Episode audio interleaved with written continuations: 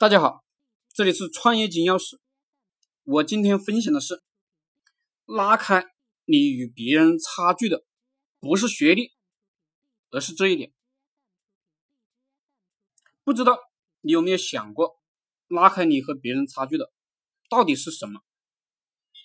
三十岁以后啊，我越来越感受到一个道理：真正让我们落后于别人的，可能不是你的脸，也不是你的学历。而是你的脾气。前两天去参加一个重要的会议，因为提前提前了半个小时到，宽敞的会场里来者尿尿，却有人呢在大声的发着脾气。发脾气的是位快五十岁的工作人员，被指责的是会场里的服务员。起因是什么？几个茶杯没有放对位置。服务员呢？不甘示弱，两个人唇枪舌战，吵成一团。这时候，一位负责会场安排的年轻人站了出来，先是轻声的安慰了服务员，然后呢，和他一起迅速重新布置了茶杯。不过几秒钟时间，一切变得井井有条。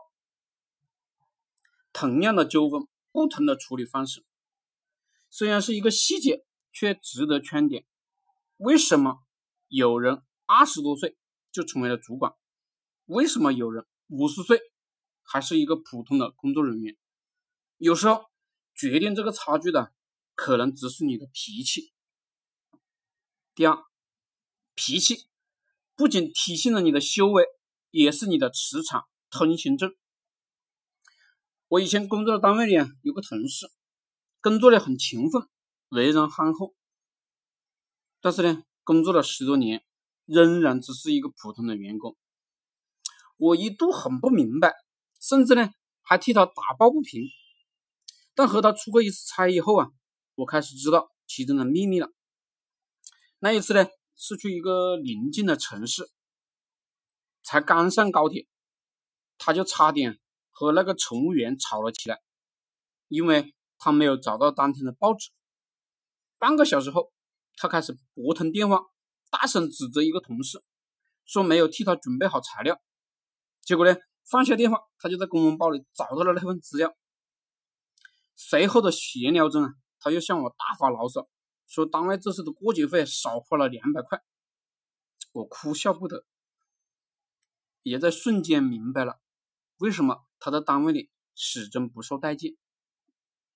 没有人会愿意和一个充满抱怨的人相处，也不会有人相信。一个连情绪都无法把控的人，可以成为一个合格的管理者。但你总是怒气冲冲，当你脾气超过一切，你就只不能被他人超越。三，你的坏脾气正在悄悄的毁掉你，你的好脾气呢，也会悄悄的成全你。当你控制住了脾气，许多时候。你也就控制住了自己的人生。一直很喜欢艺人林志玲，希望她无论是身处何种境地啊，都能保持盈盈笑意。按照媒体的说法，林志玲呢，出生四十年只发过三次脾气。狗仔队跟踪她回家，她不会愤怒，反而会说：“谢谢你们送我回家啊。”有媒体拍到她走光的照片，她也不恼羞成怒，却说这是一种提醒。提醒他以后要小心。有同行讥讽他是花瓶，他是怎么回应的？这也是一种肯定，我会把它当做是赞美。林志玲能够横遍两岸三地，多年热度不减，固然有着种种原因，但不可否认，她这种脾气和性格功不可没。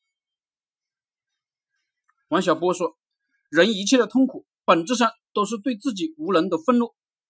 内心强大的人不会被外界丧失自我，动辄愤怒，他会遵循自己的内心，他会走得更远。四，网络上曾经有句话很流行：头等人呢有本事没脾气，二等人有本事有脾气，末等人呢没有本事。脾气大，用脾气和等级来区分人，当然不够标准。但他呢有一点是没有错的，你的脾气，请永远不要大于你的能力。办公室里脾气最大的人，往往是单位里混得最差的员工。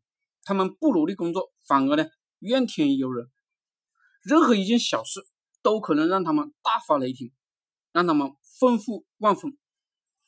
如果是在一个家庭，那些容易发脾气的丈夫和妻子，往往呢在现实生活里都过得不好。